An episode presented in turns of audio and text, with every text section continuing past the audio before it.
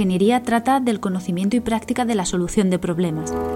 Los profesionales de la ingeniería juegan un papel vital en el abordaje de las necesidades humanas básicas, el alivio de la pobreza, la promoción del desarrollo seguro y sostenible, la respuesta a situaciones de emergencia, la reconstrucción de infraestructura, la reducción de las brechas de conocimiento y la promoción de la colaboración intercultural. Los ingenieros conectan las necesidades sociales con las innovaciones tecnológicas y las aplicaciones comerciales apropiadas.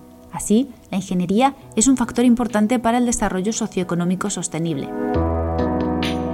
Hola a todos, yo soy Ana y estáis escuchando con G un programa que nos acerca a conceptos de eficiencia energética, energías renovables, sostenibilidad y toda la parte de la ingeniería que está pensada para el desarrollo del planeta, pero cuidándolo un poquito más. Un podcast de la red Podcastidae.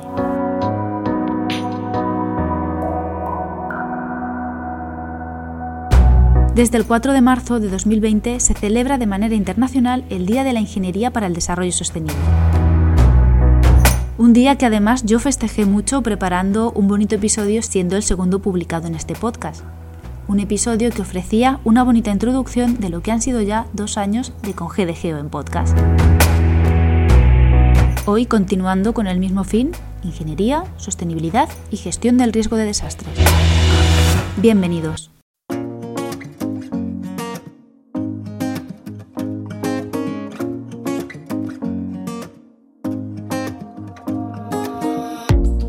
Este 2022, por tercera vez, se celebra este día, casi coincidiendo con el primer cumpleaños de la publicación del segundo informe de la ingeniería por parte de la UNESCO, un texto del que he extraído las palabras que han abierto el episodio. La publicación oficial del texto fue en marzo de 2021. El argumento de este escrito trata de poner en valor, por si alguno no se ha dado cuenta aún, el papel tan crucial que tiene la ingeniería, en realidad en todos los aspectos de la vida, pero este informe se centra evidentemente en el papel en los 17 Objetivos de Desarrollo Sostenible de las Naciones Unidas. El informe viene a decir un poco lo mismo a la hora de definir el papel exacto de la ingeniería en cada uno de los campos de actuación. Al final, el mensaje es similar a otras premisas que ya conocemos bien aquellos que nos interesa el tema de verdad y que realmente nos apasiona. Así que viene a repetir un poco la unidad, vinculación de sectores, acción colectiva, interconexión, correcta gestión de la información, toda la infraestructura. No sé si estaréis de acuerdo conmigo, pero en mi caso demando novedades en estos términos. Eso sí, siempre defenderé el tono divulgativo. Eso está muy bien porque por mucho que cueste creerlo, siempre habrá gente que lo escuche por primera vez. Pero ya sabemos los problemas y lo mejor es que tenemos las herramientas. Solo nos queda utilizarlas y utilizarlas bien. Poner en valor la carrera de ingeniería, enumerar las diferentes ramas en las que se puede dividir, eso ya se sabe porque ya hay muchos ingenieros especializados en todos los campos, además de generaciones diferentes que han tenido que amoldarse unos a otros. Animar a estudiar ingeniería también está muy bien, pero hay muchos ingenieros ya deseando hacer cosas diferentes y deseando también que la ingeniería mejore todos estos aspectos que define el informe. Una de las frases que más comparto de las leídas en el documento es que la ingeniería es nuestra capacidad de sobrevivir a desastres y a otros desafíos como pueden ser motivos de salud. Eso todos lo hemos podido experimentar casi en primera persona viviendo esta pandemia. Otro gran riesgo de desastre y que especialmente quiero destacar hoy es el medioambiental. La gestión del riesgo de desastres a nivel ciencia e ingeniería forma un importante pilar en los cimientos de la renovada profesión de ingenieros, ambientólogos y otros profesionales afines que contarán con conocimientos y herramientas que ya demandan tanto los sectores públicos como privados. Hace pocos meses me uní a un proyecto bajo ese nombre, Gestión del Riesgo de Desastres y Cambio Climático, un trabajo que engloba áreas que en principio podrían parecer salidas de facultades diferentes, pero que la profesionalización de cada una de ellas nos ha enseñado que sirven de complemento perfecto.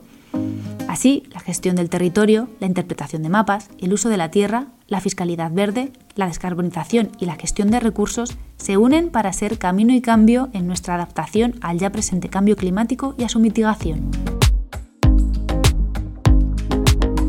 Y en este cambio, la ingeniería tiene mucho que decir. La ingeniería es experta en acciones de adaptación, en protocolos preventivos y soluciones correctivas. Con ello, la que suscribe espera pacientemente ver las novedades que antes decía más pronto que tarde, eso sí. El informe, al que me he referido en gran parte de lo hablado, confía en su contenido como herramienta de inspiración para aquellas figuras que cuentan con potencial para poner en marcha iniciativas que puedan apreciarse en el corto plazo. Y estas figuras son instituciones, gobiernos, administraciones, grandes universidades y otras grandes entidades públicas y privadas. Los enlaces para poder ampliar este aperitivo con respecto al contenido completo del segundo informe de la ingeniería de la UNESCO los dejo disponibles en las notas del episodio y en el blog con gdgeo.wordpress.com.